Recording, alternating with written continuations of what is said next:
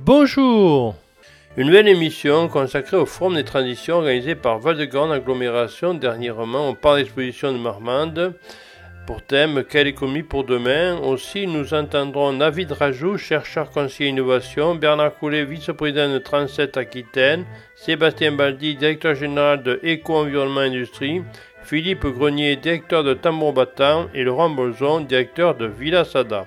On trouve un stand qui s'appelle 2EI, 2EI avec Sébastien Baldi. Bonjour. Bonjour. Alors, 2EI, ça veut dire quoi juste? Alors 2EI, ça veut dire éco, environnement, industrie. Et on a créé ça avec mon associé en 2013 et on est spécialisé dans la valorisation du plastique euh, ou ce type euh, PEBD. Alors ça veut dire que la valorisation du plastique c'est extrêmement important parce que le plastique, euh, Dieu sait qu'on en a un peu partout, dans les mers, etc. Donc le process, il y a longtemps que vous avez travaillé là-dessus je crois. Oui tout à fait. Notre innovation consiste principalement dans l'organisation du mode de collecte qui passe par une logistique décarbonée par des camions euh, traditionnels sur palette, puisque les gens avec qui on travaille compactent leur plastique et le mettent euh, sur des balles et sur des palettes. Et notre application extranet permet de gérer leur stock et tous les flux jusqu'à l'usine finale. Alors ça veut dire quel type de plastique vous utilisez? Parce que dans les plastiques, il y en a un paquet entre le PVC, le polyéthylène, etc. Alors nous on est uniquement spécialisé sur le PEBD qui est principalement le film que l'on trouve euh, pour le grand public autour des packs de bouteilles par exemple ou euh, industriellement autour des palettes de bouteilles de verre que euh, utilisent les, les, caves coopératives vinicoles et autres, les producteurs de jus de fruits, ainsi de suite. Non, ça veut dire que c'est un, un, film qui est relativement épais, si, si combien un micron on est sur du 120 euh, à 150 microns à peu près. Euh, cela dépend simplement de la, qualité et du coût des bouteilles qui sont euh, emballées avec. par exemple, quand on va sur des, bouteilles très haut de gamme dans le cognac, on a des bouteilles qui coûtent très cher et qui ont besoin d'être très protégées. Donc on peut avoir de la housse très épaisse ou même des fois du double houssage. Alors le principe, vous récupérez donc ce, plastique 120, 130 microns. Euh, par euh, un circuit, je sais, parce qu'il y a tout un circuit là-dessus. Tout à fait. les circuits habituels euh, traditionnels sont mettre le plastique dans une benne, en vrac, dans une grosse benne, où on va avoir un poids de plastique qui va jamais dépasser les 500 kg. Euh, nous, le fait de passer par des matériels de compactage type euh, presse verticale, euh, cela va nous permettre de faire des petites balles et de faire un petit empilage pour optimiser la logistique et mettre environ entre 500 et 800 kg sur une seule palette. Ça c'est important parce que bon, c'est une question finalement de transport, c'est du volume mais c'est pas de poids. Alors que finalement dans les bennes il faut pouvoir compresser pour au moins avoir un maximum de poids. Et alors à partir de ça, ça part où? Alors nous, étant donné notre principe de collecte, on n'a pas nos propres camions. On travaille avec des messageries euh, locales qui vont s'organiser pour ramasser sur des retours de livraison. C'est-à-dire qu'ils vont avoir un impact carbone le plus faible possible euh, pour faire leur ramasse. Et dès qu'on a un groupage équivalent à une semi-remorque, on envoie dans des usines françaises uniquement pour faire du petit granulé qui va servir à refaire des fabrications derrière. Donc euh, ce granulé, je l'ai sous les yeux, donc c'est des billes finalement. Tout à fait, c'est des billes qui pourraient ressembler à des, à des lentilles, bien que ce soit très indigeste. Et, après, on peut les réutiliser principalement pour refaire d'autres films plastiques, euh, mais aussi une autre production qu'on a testée.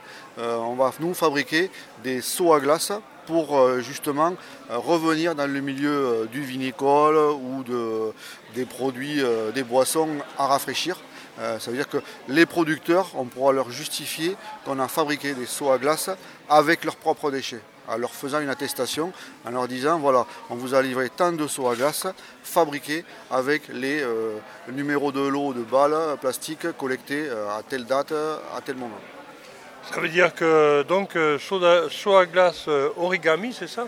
Tout à fait, on a fait une étude design et on a choisi ce saut-là qui avait un look euh, tout à fait euh, différenciant par rapport à ce qui se fait habituellement. et on a travaillé l'outillage, le moule, pour pouvoir le, le, personnaliser comme l'on veut, en relief directement dans la matière ou par sticker pour ceux qui ont des petites séries à personnaliser. Alors donc, euh, à partir de là, bon, c'est de l'extrusion, hein, c'est, euh, de l'injection, c'est de l'injection. tout à fait. Alors l'avantage, c'est que c'est des seaux à glace qui sont, si on le tombe, on ne le casse pas. Tout à fait. On a détourné l'usage du PEBD et le fait d'avoir ces caractéristiques de souplesse, euh, ça permet de faire, d'avoir un seau qui est, en plus d'être très durable, il est incassable et recyclable quasiment à l'infini.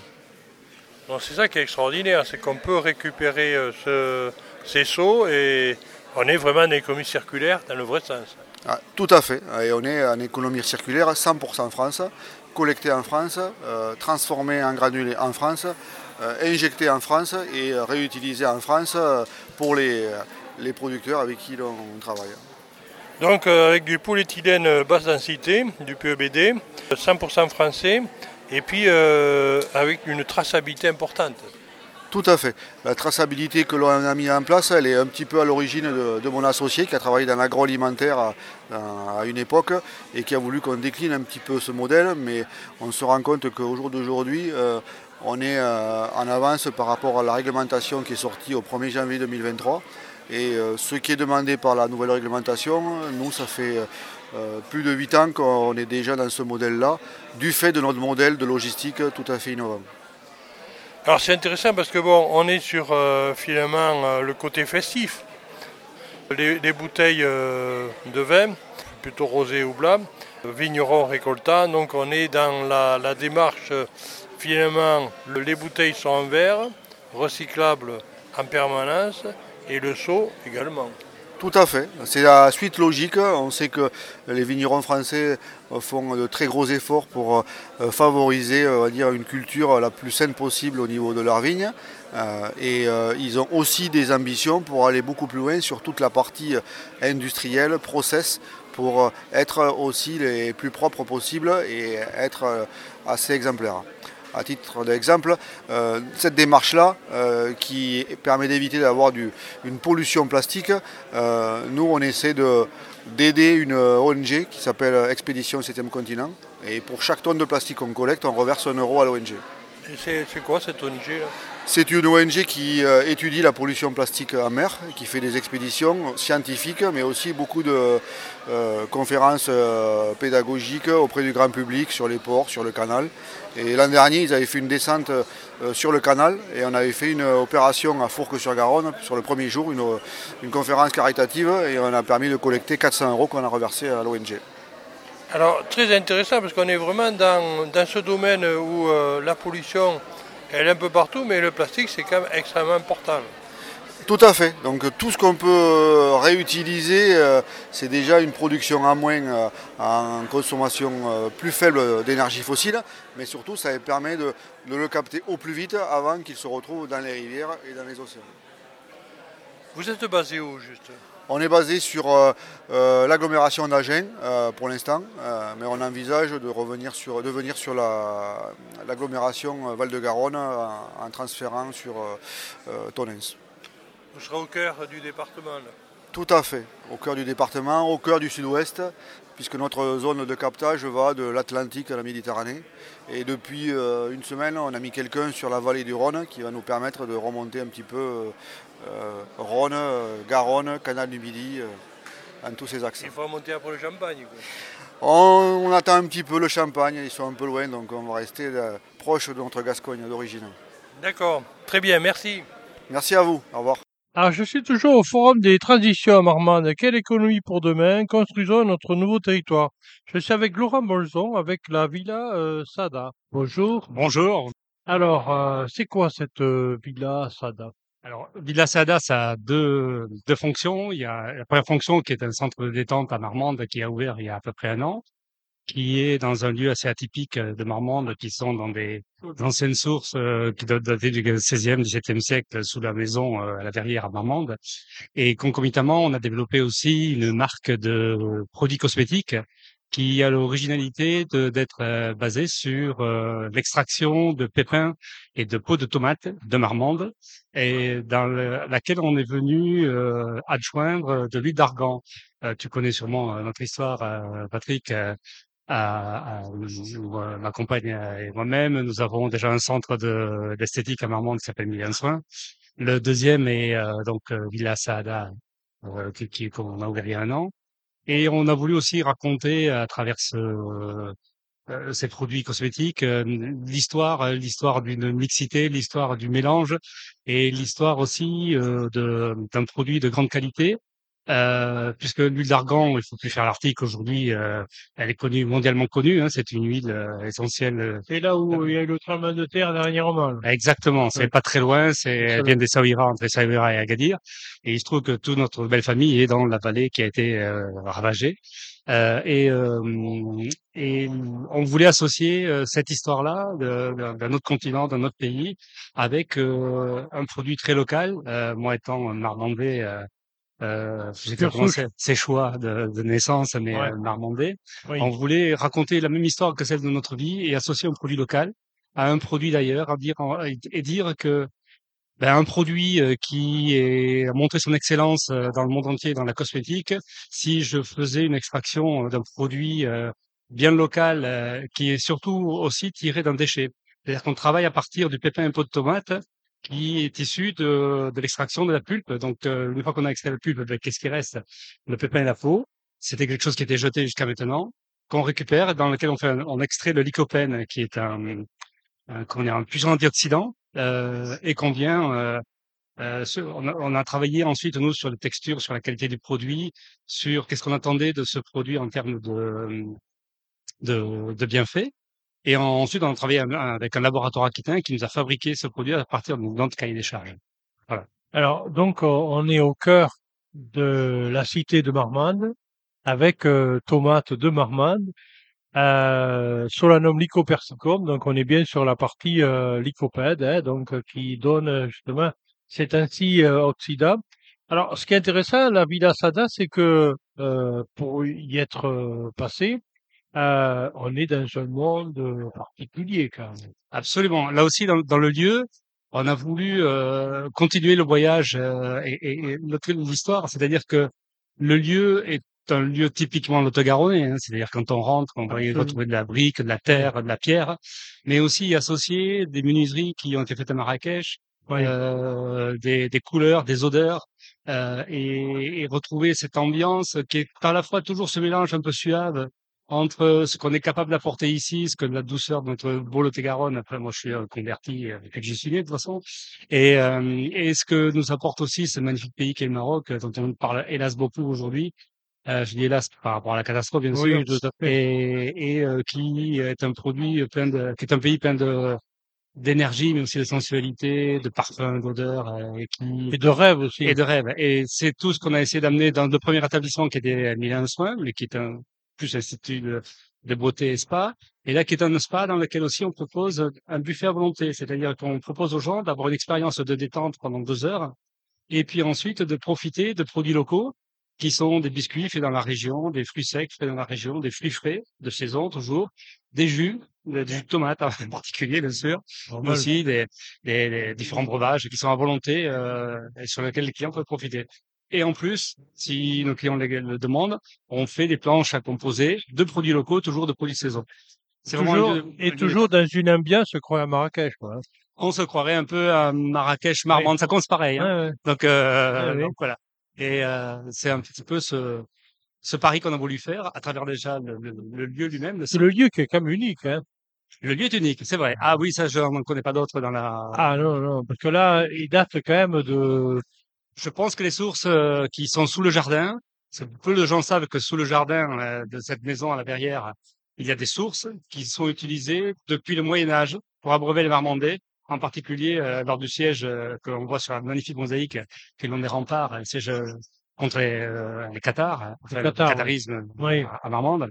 Ces sources-là ont été déjà répertoriées à l'époque pour avoir abreuvé les, les Marmandais à l'époque, et aujourd'hui on ne la voit plus. Quoique je l'ai pas fait analyser, mais je pense que mais cette source elle est, elle est toujours présente, elle est toujours vivante, et on a fait à côté un grand bassin euh, chauffé dans, des, dans un décor magnifique. Tout à fait. On est, euh, c'est intéressant. On pousse la porte et là on n'est plus, on n'est plus à Marmande. On pousse à la porte et on n'est plus tout à fait à Marmande, mais on est quand même encore un petit peu puisque on va trouver des produits à la tomate, donc euh, on n'est pas on n'est pas très loin non plus. Euh, on va y trouver euh, de la brique, toute la briquette qu'on trouve. Elle, Oui. est, elle est faite à Gironde-sur-Dro. Oui. On pourrait aller la chercher à, à 20 km d'ici, dans la dernière fabrique artisanale de, de Gironde-sur-Dro, pour faire des. Alors, qu'est-ce qu'on a fait avec des briquettes du Lot-et-Garonne? On a fait des mouchards à biais de, Marrakech. Voilà. Donc euh, c'est cette association. Je prends un matériau d'ici, mais je fais des mouchards de là-bas. Voilà, c'est tout cet imaginaire qu'on veut mettre dans la, dans la tête de nos clients. La villa Sada, donc euh, Sada, pourquoi, d'où ça vient Moi, Alors Saada, c'est un, c'est le village à côté de Marrakech où est née mon épouse, où est née Ada. Mhm. Elle est née dans un petit village, une petite province à la sortie de Marrakech, sur la route de Saïra, qui s'appelle Saada, c'est vers, vers le, le, le- vers, vers la mer, vers, vers l'océan, vers ah d'accord, Voilà. pas, Euh, pas là où ça a été trop voilà. touché parce que là, Pas là où euh, ça a été touché, absolument. Mm. Là, ça a été touché. Par contre, c'est un peu plus loin. Mais toute la région a été touchée, hein, puisque Ouais. le, l'autre province qui est juste à côté, qui s'appelle la province Chichawa, là où est son, où une partie de ma belle famille, il y a eu 200 morts. Hein, Donc, euh, il se trouve qu'ils étaient présents en vacances, et heureusement, pour eux, ils ont été, euh, ils n'ont pas été impactés euh, physiquement, euh, matériellement, oui, mais oui, je me doute. Voilà. Je me doute. et donc euh, Saada pour le petite histoire, en arabe, ça veut dire bonheur. Ah bon, donc euh, On y est. Hein. c'est la villa bonheur. quoi. Voilà, absolument. Absolument. Très bien. Merci Laurent Molton. Merci Patrick.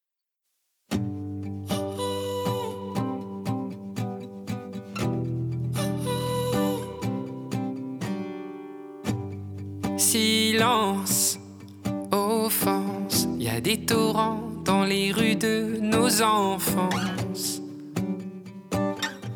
Ça ne se voit pas. Tarder, puis parler, casser les murs des prisons qu'on se fait. S'évader vers soi. Improviser, savoir tenir. Est-on jamais préparé? Le jour d'après, fleurir. Je m'en remets à nos lendemains. On renaît dans nos lendemains. Tu vois, quand vient la peine, le temps l'éteint. Je m'en remets à nos lendemains.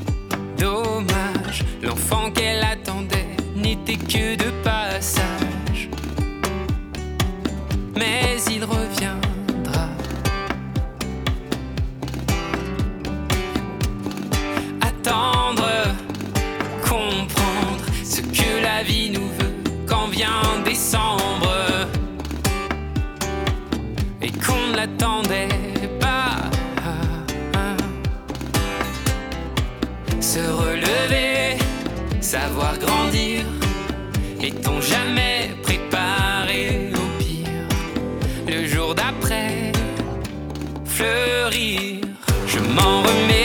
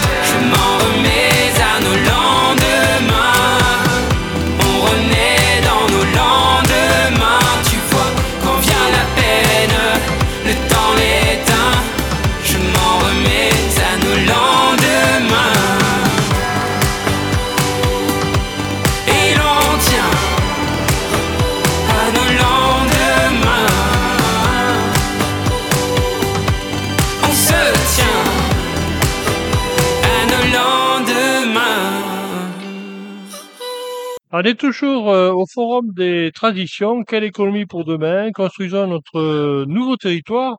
Et je suis avec Philippe Grenier de Tambour Battant. Bonjour. Bonjour. Alors, c'est quoi euh, Tambour Battant juste?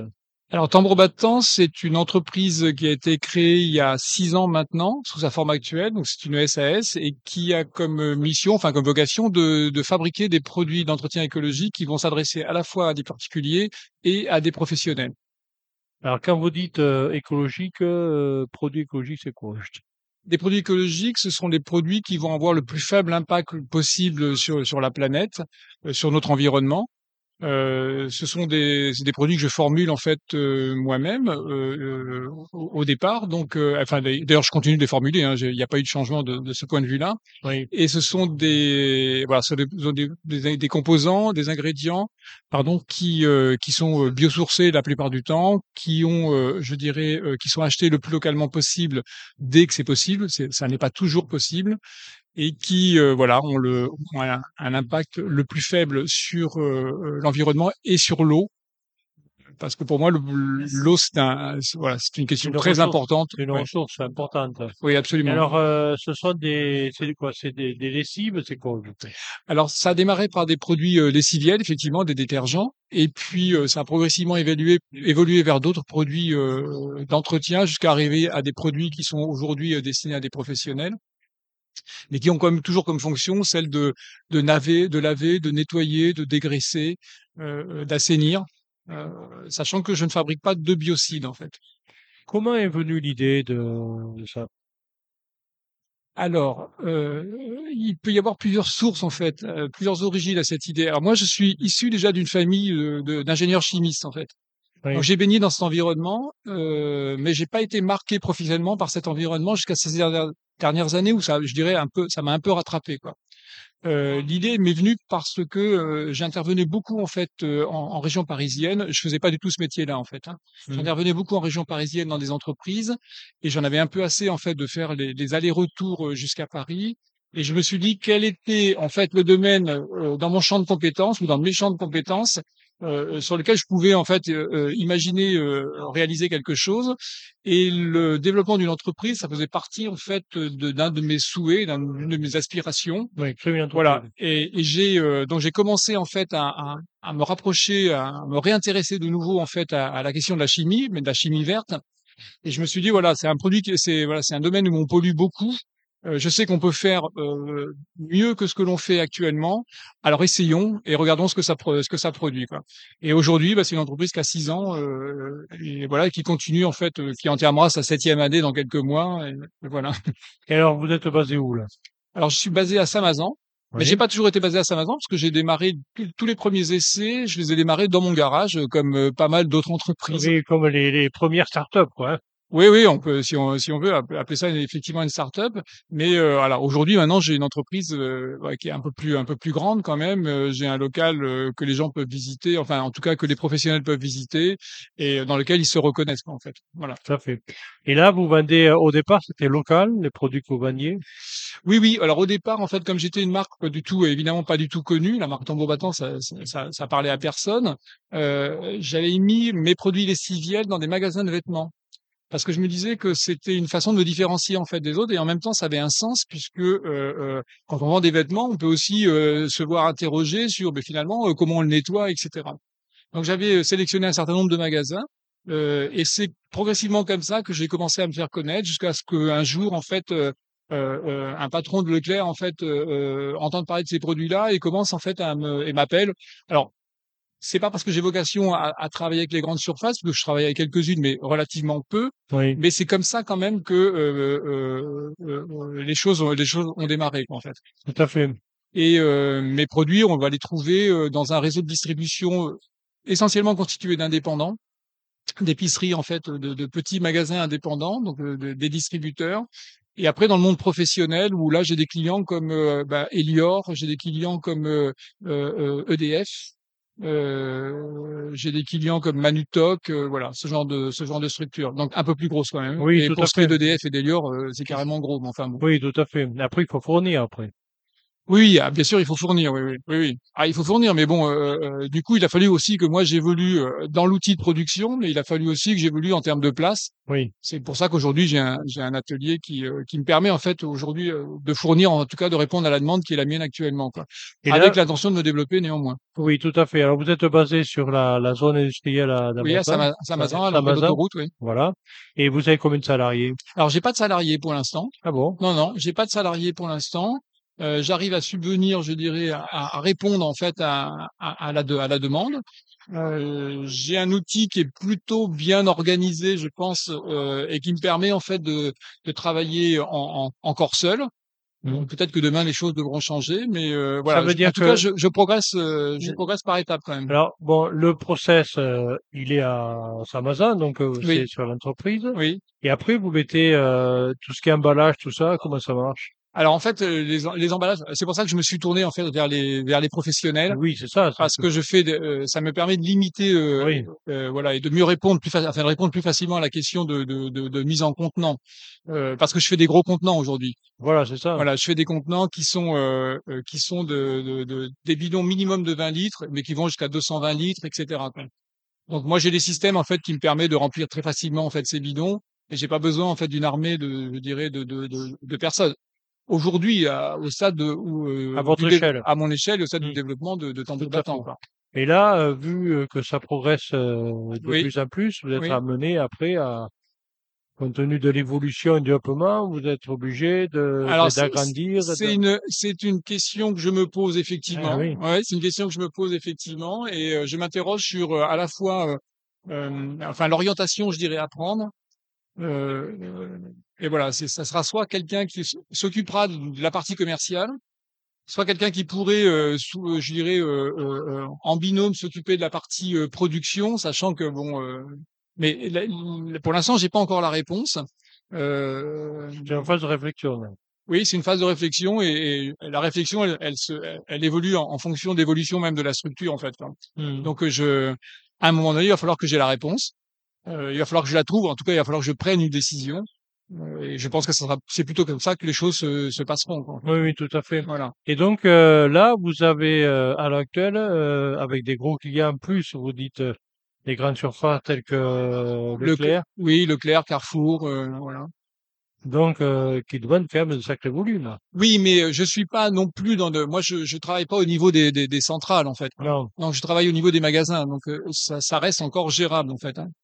Heu, la pourquoi je me suis écarté, encore une fois, je reviens là-dessus, mais pourquoi je m'écarte un petit peu, je dirais, de des des des distributeurs, heu, de ce type, c'est parce qu'effectivement, là, ça me demanderait, en fait, un outil différent. Ah oui. Heu heu, et pour l'instant, j'ai pas envie de franchir ce pas-là. Ouais. Heu, j'ai envie de de d'aller vers vraiment le monde, le monde professionnel, parce que je sais que je peux encore gérer et maîtriser, en fait, mon évolution, ce qui serait peut-être pas le cas si, Absolument. voilà. Quand vous attaquez les centrales d'achat, là, on est, heu J'ai été sollicité, hein, heu Ouais, je à. 2 reprises, hein. J'ai été sollicité par la Scalante, j'ai été sollicité par la Scaso. ouais. Heu, pour l'instant, les choses sont restées à l'état, heu, Mmh. tel que je vous le décris, en fait. Oui, tout à fait, parce que vous avez, heu, déjà un état d'esprit, par rapport au produit, Oui. qui reste, bien identifié, pas à grande échelle, quoi. Oui, absolument, oui, oui. Pour l'instant, je je je travaille beaucoup sur des sur des, ce qu'on pourrait appeler un peu des niches. C'est-à-dire, Ouais. je pour vous citer un exemple, heu, lorsque je rencontre, par exemple, une un professionnel, heu, et que ce professionnel m'interroge sur, sur ce que je fais, sur les et et la façon dont je pourrais répondre à ses besoins, je lui, souvent, ça débouche sur la création d'un produit, en fait. En tout cas, la mise au point d'un produit. Pour lui. Pour lui. Voilà, la mise au point d'un produit. Donc c'est vraiment un un marché alors qui peut évidemment être proposé à d'autres ensuite. Oui. Mais, heu, c'est toujours, heu, ça part toujours d'une, d'une d'une demande et je me dis finalement si lui il la demande, peut-être que d'autres aussi, heu, ont le même besoin, heu, l'ont pas encore exprimé ou l'expriment pas, peu importe, mais, heu, que ça va répondre également à un besoin d'autres personnes. Heu, voilà, là j'ai récemment, j'ai travaillé sur un un produit qui s'adresse en fait à des à une société de nettoyage qui, hem, qui, heu, comment dire? Nettoie des salons de coiffure, entre autres, hein. Oui. Et heu, les salons de coiffure, voilà, ils se retrouvent avec, se retrouvent avec, de la laque déposée sur les sols, ça voilà, ça ça accroche, colle, ouais. heu, ça colle et cetera. Donc j'ai mis au point un produit qui est en phase de test. Heu heu, voilà et si ce test est validé, pour moi, techniquement, il est validé au niveau du, au niveau de, de mon entreprise, mais il faut que maintenant que les, le, le, le client les valide avec ses propres clients. Si c'est validé, ça sera un produit que, qui sera à la fois éco-certifié et qui, euh, qui pourra en fait euh, rentrer dans le, dans la proposition euh, bah, de ce client, en fait, tout simplement. Quand vous dites éco-certifié, c'est-à-dire que là, vous passez obligatoirement sous la, sous les fourches codines de, d'Écossaire, ou comment ça Oui, oui, absolument. Ouais. En fait, j'ai choisi ça dès le départ. Initialement, je voulais choisir un autre label qui me paraissait plus exigeant encore que celui d'Écossaire. Mais c'est un label qui est situé en Belgique. C'est très compliqué en fait de faire venir pour moi de, de faire venir des consultants de Belgique. Ça représente un coût. Euh, donc évidemment, je me suis rabattu sur ce qui était le plus proche, c'est-à-dire EcoCert, euh, sachant que EcoCert est, euh, euh, et c'est facile en les comparant, est plus exigeant que le label Ecolabel, qui est le label le plus connu, je dirais. Mais EcoCert, oui. c'est déjà une structure euh, assez importante. Absolument. Ouais, et, euh, et donc voilà, donc je continue. Alors tout ce que je formule, je le formule euh, euh, en référence à ce référentiel. Mais initialement, j'allais au-delà du référentiel EcoCert et donc j'ai conservé la même démarche. Mais euh, ça veut dire que quand mes produits ne sont pas éco-certifiés parce que ça répond pas à une demande, euh, ils peuvent l'être du jour au lendemain parce que je sais que euh, Vous je avez travaille dans le voilà dans le cadre référentiel. voilà exactement Ah ouais, tout à fait. voilà Et ça, c'est dès le départ? dès le départ. Hmm. Ouais, dès le départ, j'ai dit de toute façon, je voulais que les produits soient comme ça. Euh, euh, je voulais qu'ils aient le, le plus faible impact possible sur l'environnement. Je voulais qu'ils aient le plus faible impact possible sur l'eau. Euh, et c'est les, et, et les éléments qu'on les éléments qu'on peut trouver euh, euh, vivants qu'on peut trouver en fait euh, pardon dans l'eau. Mm. Euh, et là et là je démords pas de je démords pas de cette position là en fait. C'est un bon bottin. C'est un gros battant. ouais. Très bien. Ben, merci. Merci à vous. Merci. Merci beaucoup.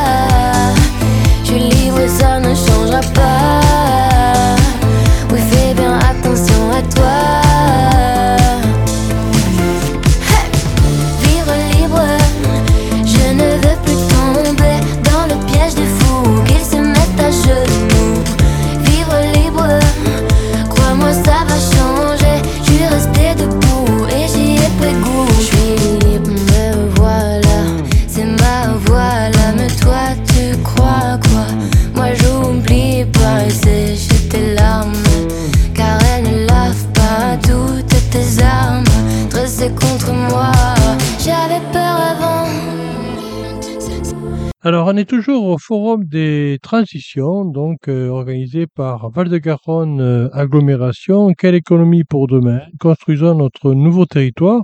Et je suis avec euh, Bernard Coulet, qui est vice-président de Transtech. Bonjour. Bonjour. Alors, Trans- c'est quoi Transtech? Bah, Transtech, c'est une association qui est née, ça fait plus de 35 ans, une quarantaine d'années même, D'accord. pour accompagner, c'est vrai, les, pour aider les inventeurs, les inventeurs, les personnes physiques qui ont une idée et qui veulent la développer et, et la transformer en, euh, en un produit vendable. hein, voilà. Et Et, créer du business et un modèle économique. Et aider des startups, quoi, parce que finalement, Oui, à l'époque, euh, c'est vrai on que n'appelait pas ce mot-là. Voilà, maintenant on l'appelait pas. On est, il y avait des, des inventeurs. C'est vrai Oui. que ce mot, on, on commence à y revenir quand même. Des Mm. personnes physiques, des inventeurs. Maintenant, c'est vrai qu'on appelle ça des start-upers, Ouais, des start-up. ouais. Mais C'est un mot Euh, américain. voilà, c'est un mot américain. Alors c'est vrai que des fois on nous a fait un peu du tort là. Il y a eu certains comme, j'en parlerai pas là, le concours Lépine et tout ça, Oui. avec plutôt des des produits un peu voilà qui qui attiraient un peu les les, les médias et tout ça et qui bon voilà. Nous on accompagne des des véritables projets pour des avec des réalités économiques derrière qui vont devenir des entreprises, alors peut-être des TPE, d'autres un peu plus grosses. Voilà. Alors, vous avez des exemples par rapport à ce que vous, depuis euh, 30 ans, euh, que vous œuvrez à ce niveau-là? C'est vrai qu'on on- il y a à peu près on le reçoit recul, avec le recul. on on a un peu de recul. Ben là aujourd'hui, je suis venu. euh, Bon, pourquoi? Parce qu'il y avait euh, un showroom des entreprises innovantes. Eh bien, Encore moins anglais, encore moins anglais. un mot anglais. Ouais. Et c'est vrai que en, donc nous on les accompagne en les en les formant pour qu'ils deviennent des entrepreneurs. Et c'est compliqué un projet innovant, hein, le développer hein, sur la partie technique, la partie ça. la partie euh, Juridique, la partie juridique, la propriété intellectuelle, la partie technique et économique, voilà. Mm. Et il faut traiter tout ça en même temps, hein, en même temps. Donc, on a développé, nous, un accompagnement sous forme de, de formation action et d'accompagnement qui peut être euh, payé dans le cadre des, euh, des, euh, des droits aux formations hein, Oui. qu'ont les, qu'ont les salariés ou les chefs d'entreprise oui. Et-. Pour juste savoir si ça vaut le coup d'aller plus loin. On a un pack faisabilité sur deux jours, ben, on valide si ça vaut le coup d'aller plus loin, si finalement il y a intérêt d'aller plus loin, d'aller dépenser de l'argent sur un prototype, sur euh, sur créer une entreprise, sur se lancer à, à faire un site internet, à, à développer euh, pas mal d'argent. Donc nous on, on les aide à, à la faisabilité et puis après s'ils veulent se lancer aussi on a un accompagnement. Mais là sur tout simplement sur les, je sais pas, il y a une dizaine d'entreprises innovantes, en faisant la tournée, en vendant un peu les services de l'association, ben, je me suis aperçu qu'on en avait accompagné, qu'il y en avait deux qui étaient, qu'on avait accompagné, euh, il faut, voilà. Dans, le dans le temps, dans, le temps. Il y a Ouais. Tambour Battant, là, qui est Philippe Grenier, là, qui est fondateur associé, qui qui fait développe des produits, euh, des, des produits d'hygiène, hein, oui, lessive. Voilà, de lessive. Mm. Et voilà, on l'avait, on l'avait aidé, on avait validé un peu sur la propriété intellectuelle, tout ça. On l'avait aidé à faire un premier salon à Méché, là, qui est, vous savez, sur la, un petit euh, salon d'inventeur. Il a pu tester son, son marché. Voilà. Il est, il a fait partie de la pépinière, tout ça. Donc, euh, on est au service aussi en relation avec les territoires, avec les pépinières, les incubateurs, les pôles compétitivité, comme vous avez dans, dans les territoires en Nouvelle-Aquitaine. On travaille avec eux. Nous, on est en amont pour valider, pour faciliter que ces gens-là, ils arrivent avec des dossiers construits, qu'il y a une, une faisabilité pour rentrer dans, dans la cour des grands, comme on dit. Après, on les voit moins. Et il y a eu un deuxième, là, c'est une association, j'ai trouvé très bien, Hydrogène Vallée, Oui. où euh, le vice-président, là, monsieur Pajovic, hein, euh, oui, ce nom comme ça qu'on avait accompagné, c'est quelqu'un qui a été, qui est passé par la pépinière, très bon technicien, j'ai vu qu'il avait posé des questions, quelqu'un, voilà, et euh, on l'avait, on l'avait aidé sur des plusieurs projets qu'il avait. Là, il est sur des projets d'hydroliennes, des choses comme ça, avec, euh, voilà. Donc voilà un peu euh, concrètement, il y en a qui réussissent. On a bien sûr des, on a, on, on a des, on a eu des réussites. On avait accompagné, vous avez entendu parler le gazon, euh, des gazons qui, qui étaient en rouleau. Oui, tout à fait. Voilà, bon, euh, parce que les gens, quand même, les inventeurs, ils gagnaient pas mal d'argent sur les royalties. Maintenant, ça c'est sur la propriété intellectuelle, c'est beaucoup plus ouvert. hein, il faut euh, travailler. Mais ces gens-là, avec le gazon qui, était, qui s'enroulait comme ça, a fait quand même pas mal d'argent. L'inventeur, on en a, euh, ouais, on a pas mal. Maintenant, c'est, plus, il faut créer une entreprise. Avant, les gens transféraient, donner à une entreprise et toucher des royalties. C'est plus compliqué. Il faut démontrer qu'il y a un marché, créer son entreprise. Pour ça qu'il y a des startups, c'est ça. Il faut créer son entreprise, même la tester sur son marché local. Et après, si ça marche, on peut grossir éventuellement et transférer. Alors, Transtech, c'est quoi? C'est une structure quoi, Une, asso- une association, on a, on est sur Gradinière, on n'est pas loin. Hein, Mhm. hein. Et là, on, Porte on- Bordeaux. voilà, on s'est rapproché de Val-de-Garonne. Alors c'est vrai que je connais parce que moi je travaillais à la chambre de métier, donc euh, des, des gens comme Jacques, euh, le, le président, René Zaros, tout ça, bon comme je, suis- je suis marmandais. hein. et euh, on va les, euh, on travaille avec eux sur leur projet d'incubateur hein, qu'ils vont mettre en place hein, sur l'économie euh, créative et culturelle.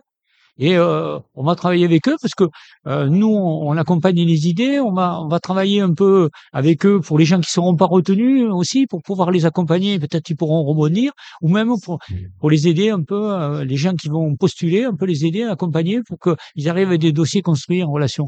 Voilà, on va être euh, voilà Facil- facilitateur. facilitateur et aussi euh, orienté parce qu'on travaille nous avec les incubateurs, les pépinières. Nous, on fait- après, on travaille à Bordeaux Techno West à Bordeaux, euh, les, les gros incubateurs Bordeaux Unitech. Euh, après, quand ils ont fait, nos- euh, ils sont passés par notre SAS, en a certains voilà qui sont qui sont pris. Il y en a, ils vont créer comme une TPE artisanale ou des choses comme ça. Alors là, on, on continue à les accompagner.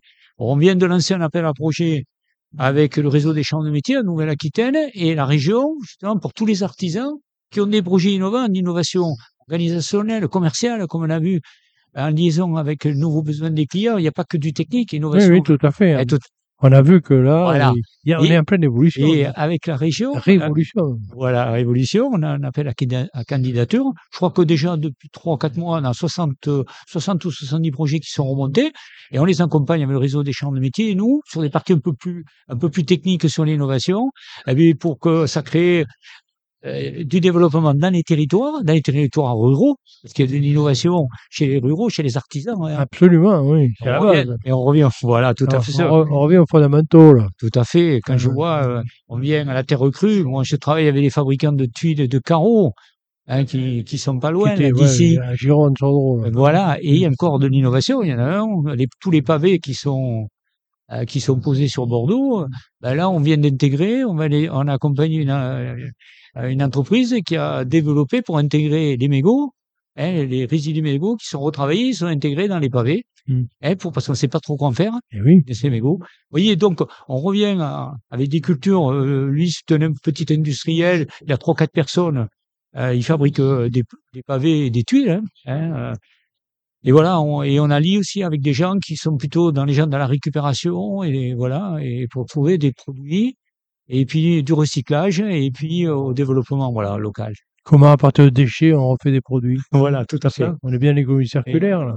tout, tout, tout à fait. Et là, euh, vous avez, depuis le temps que vous êtes à Transtech, euh, quelle évolution euh, vis-à-vis... euh, Ah, je, je crois que l'image des, on, on- on a quand même, il y a eu l'innovation des startups sur le tout numérique, le numérique, hein, le digital, les nouvelles applications et tout ça. On a une évolution, on revient quand même sur euh, de l'innovation sur du physique, sur du produit physique. Hein, produit physique pour améliorer le confort, améliorer le quotidien, euh, le sport, le loisir, où on intègre le numérique hein, comme un élément de contrôle, un élément de traçabilité, mais on revient quand même à des produits physiques parce que toutes les applications, elles sortent en même temps dans toutes les régions. Hein, si vous aviez euh, des salons euh, à Paris, vous voyez, en même temps, et on voit qu'il y a quand même beaucoup de déchets, s'en sont aperçus quand même les financeurs, euh, publics et privés, et on revient quand même maintenant à du bon sens. Alors, sur l'innovation, il a dit, nouveaux besoins des clients, ça on l'a vu dans la conférence, Oui, oui, tout à fait. et je crois que c'est important. Alors, C'est la demande. Souvent, la- en France, on est quand même sur l'innovation très technologique quand même. Hein. C'est un peu la culture des grands groupes et tout ça. Et c'est vrai qu'il faut revenir à une innovation aussi commerciale, organisationnelle, une, une organisation du partage, une innovation beaucoup plus élargie. Et je crois que le- la région Aquitaine, d'esprit, là. je vois qu'ADI, hein, la qui, est, qui est un peu le, le bras de la région sur l'innovation, le prend en compte avec euh, beaucoup d'approches sur l'économie sociale, sur l'éco-conception, sur le voilà, on a de, de l'innovation qui s'élargit. Avant, on était beaucoup centré Hmm. Euh, sur le euh, sur le technique ou sur le numérique. Ouais, sur les produits, et puis finalement, euh, ça demande un, un- un état d'esprit, une ouverture. Est-ce que le Covid n'a pas accéléré tous Oui. ces... On pensait, nous, à Transtech, on dit on va avoir une chute des, des, des demandes, des gens qui ont des idées, tout ça. Et ça a été le contraire. On en a eu, bien sûr, en liaison avec le Covid, mais bon, ça c'était assez classique. les masques, les, Ouais. les, les- les- bon, tout, tous les, ce qui pouvait nous protéger. Mais beaucoup de gens se sont posés et ils ont repris des projets qui étaient dormants. Que ce soit des artisans, des, euh, des gens, euh, des, des- des personnes physiques, ils avaient mis un peu en sommeil, ils avaient eu des idées, ils les ont repris. Ils sont venus quand même nous les porter. Bon, de tout, hein, il fallait après de l'accompagnement. Mais il y a eu une, une reprise, quand même, une réflexion au- autour de soi pour essayer de, de faire avancer des projets parce qu'on courait, les gens courent. Hein, les gens, il y a une fuite en avant. Et c'est vrai que le Covid a permis un peu de se poser hein, et bon de voir un peu euh, peut-être de d'aller retravailler sur des projets qui vont parce que je crois que l'inventaire il veut il veut le bien, il veut changer le, le- le quotidien des gens dans, Oui. dans un mieux. Oui, Hein? Il n'est pas là pour faire des, des multinationales, et enfin, des Mm. choses comme ça. Alors, Mm. Des fois, ça peut se regrouper, mais bon, voilà. Et donc, je pense que ça, ça a permis, ça a permis. Alors, l'évolution que vous avez dit, on revient quand même sur du produit un peu physique, et, euh, et aussi, on revient quand même à, s'aperçoit que les, même s'il y a des grands groupes de recherche et R&D, on a vu dans les grands groupes, eh bien, on, on s'aperçoit que quand même, les personnes physiques ont des idées, se confrontent, il y a des gens quand même qui, qui cogitent.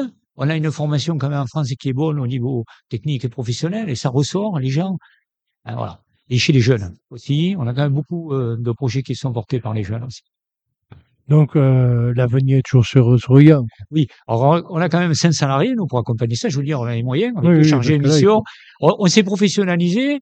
Euh, et autour, on a des bénévoles. Pour moi, moi, je viens plutôt de, de l'accompagnement, moi, la création d'entreprises sur des approches un peu euh, stratégiques. Mais on a, on a des, on a des ingénieurs, on a des techniciens, on a un directeur qui était un ancien groupe Thales.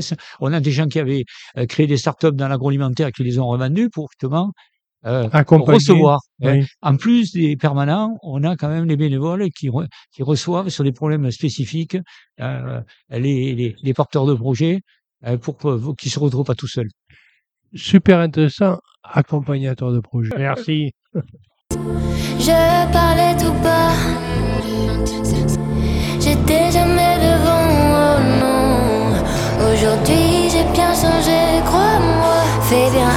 à toi.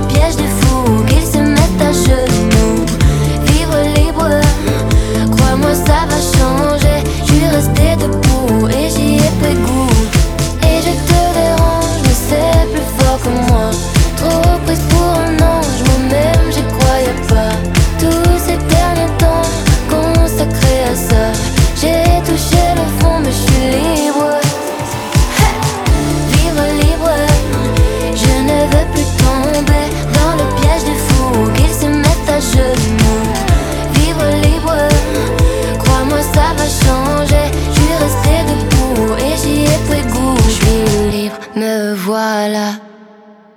Dans les années 70, euh, j'ai grandi à Pondichéry. Il y avait une grande sécheresse.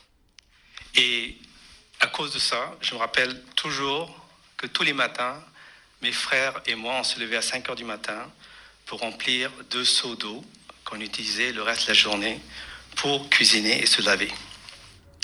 J'ai donc appris très tôt l'importance de pratiquer la sobriété. J'ai aussi appris que sobriété et générosité sont compatibles. Car je voyais des gens très pauvres autour de moi qui partageaient le peu qu'ils avaient avec les autres. J'ai aussi noté que les gens qui avaient des ressources limitées faisaient preuve d'une ingéniosité illimitée, comme ces gamins dans un village qui jouent au cricket, le sport favori des Indiens, avec un vieux pneu en guise de piquet. En tant que chercheur, j'ai passé 25 ans de ma vie à étudier des centaines d'innovateurs dans les pays du Sud qui, comme des alchimistes, transforment les contraintes en opportunités et développent des solutions ingénieuses pour les grands problèmes de société. Prenez Mansukh Prajapati, un potier de formation qui a créé un réfrigérateur entièrement en argile qui fonctionne sans électricité. En Occident, on garde les bébés prématurés dans des incubateurs qui coûtent 20 000 dollars et qui nécessitent de l'électricité. C'est une solution onéreuse et pas adaptée aux pays du Sud avec très peu d'électricité. C'est pourquoi cinq entrepreneurs diplômés de Stanford ont créé Embrace, une couveuse portable qui fonctionne sans électricité. Facile à utiliser, elle permet le contact physique entre la mère et l'enfant et ne coûte que 200 dollars, soit 1% du coût des incubateurs vendus en Occident. Cette solution ingénieuse a déjà sauvé la vie de 450 000 bébés à travers le monde, y compris en Ukraine où les naissances prématurées ont triplé depuis le début de la guerre. Je viens de présenter deux solutions ingénieuses qui sont low-tech. Mais on peut aussi innover ingénieusement dans du high-tech.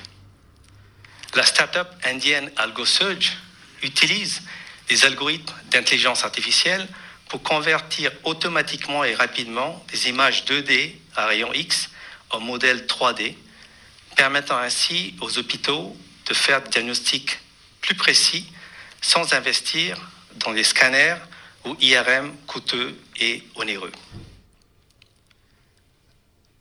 La NASA a envoyé une sonde pour orbiter autour de Mars qui s'appelle Maven. Ils ont dépensé 671 millions de dollars pour accomplir cette prouesse scientifique. L'agence spatiale indienne a aussi lancé sa propre sonde Mangalian pour faire orbiter autour de Mars, mais elle a dépensé dix fois moins que la NASA. Pour réduire les coûts, ces ingénieurs ont développé une sonde plus légère et ont fait des simulations numériques au lieu d'investir dans des maquettes physiques coûteuses. Mes co-auteurs et moi avons étudié des centaines de ces solutions ingénieuses allant du low-tech au high-tech, déployées à petite ou à grande échelle. Nous avons cherché à en déduire une nouvelle méthode d'innovation. Hélas, nous n'avons pas pu trouver la méthode pour innover ingénieusement. Par contre, nous avons observé que tous ces innovateurs ingénieux utilisaient un état d'esprit, un mindset qui était tout à fait original. Nous avons désigné ce mindset Jugad. Jugad est un mot hindi qui veut dire la capacité ingénieuse à improviser une solution efficace dans des conditions adverses avec peu de moyens. Cet esprit Jugad s'incarne et s'exprime à travers trois qualités, l'agilité, la frugalité et l'inclusion. À travers des exemples inspirants, je vais montrer comment vous pouvez cultiver cet esprit Jugad pour devenir plus agile, frugal et inclusif. Commençons par l'agilité. Être agile, c'est, tel qu'un alchimiste, savoir transformer l'adversité en opportunité. En 2016, à cause d'une terrible sécheresse dans le sud de la France, Christian Davico, un agriculteur, a perdu un quart de sa production. Sans désespérer, Christian et sa fille Julie ont lancé Embria, une start-up qui développe des ombrières photovoltaïques intelligentes qui permet aux agriculteurs de se protéger contre les aléas climatiques tout en augmentant leur rendement. Être agile, c'est aussi sortir des sentiers battus et innover autrement en se posant la question pourquoi pas? En 2020, en pleine crise Covid en Italie, le docteur Renato Favero et le designer Christian Facassi se sont demandé pourquoi pas imprimer en 3D un composant qui permettrait de transformer les masques de plongée Decathlon en respirateurs pour les patients Covid. Le résultat est une solution ingénieuse qui a sauvé la vie à des milliers de patients Covid à travers le monde.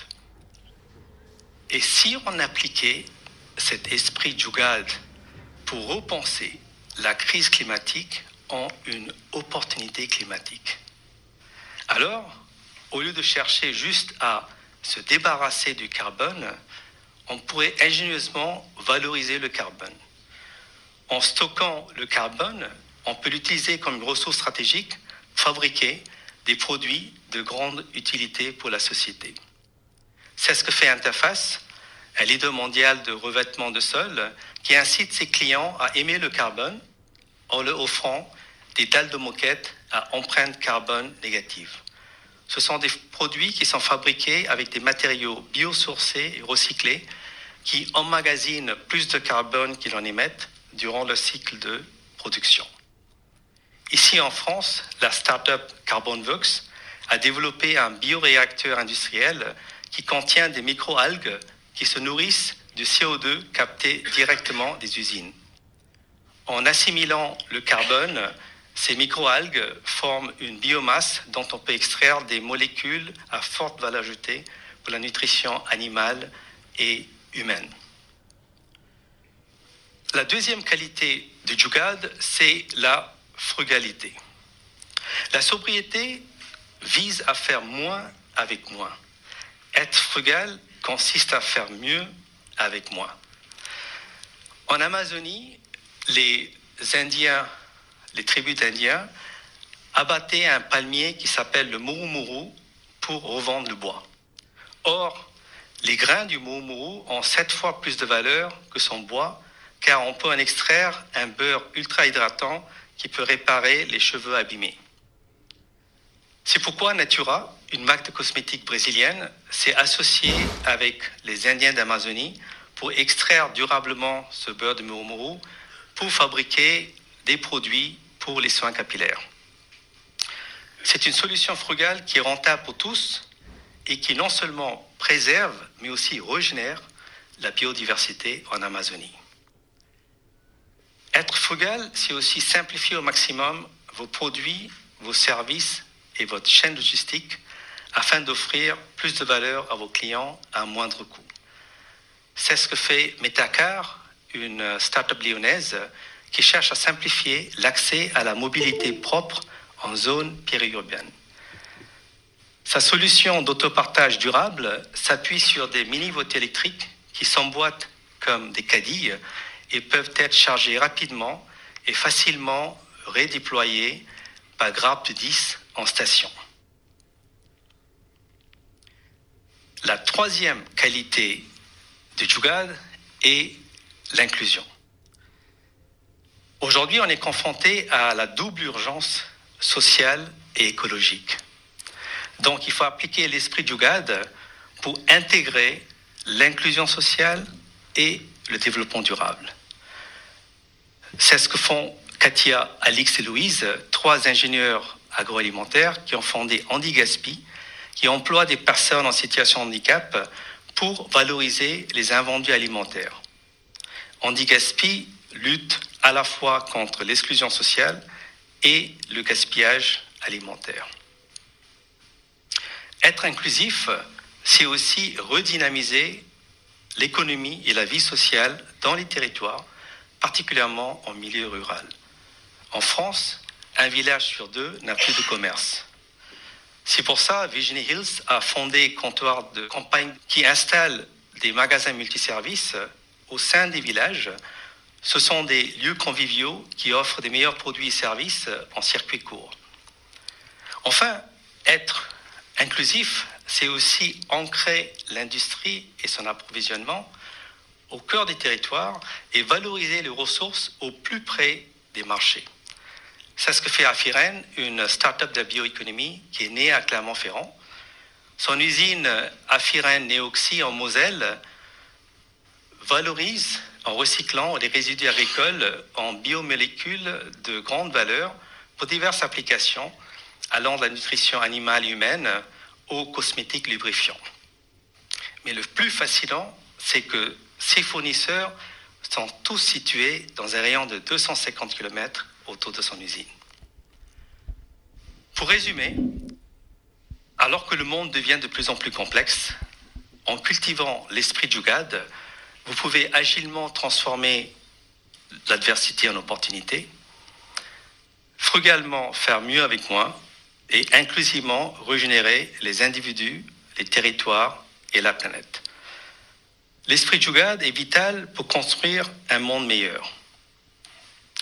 On estime que pour atteindre les 17 objectifs de développement durable, il faut investir un total de 176 000 milliards de dollars à travers le monde d'ici 2030. Or, il manque aujourd'hui 135 000 milliards de dollars en investissement. Mobiliser autant d'argent rapidement, c'est mission impossible. À sa place, mobilisons nos ressources internes qui sont abondantes, comme l'ingéniosité, la résilience et l'empathie. Appliquons notre esprit du GAD pour co-construire un monde équitable, sain et durable. Merci. Voilà, l'émission s'achève. Nous avons entendu Navi Rajou, chercheur conseiller en innovation, Bernard Coulet, vice-président de 37 Aquitaine, Sébastien Badi, directeur général de Éco-Environnement Industrie, Philippe Grenier, directeur de Tambour Battant et Laurent Bozon, directeur de Villa Sada, sur le forum des transitions. Je vous dis à la semaine prochaine. Bye bye.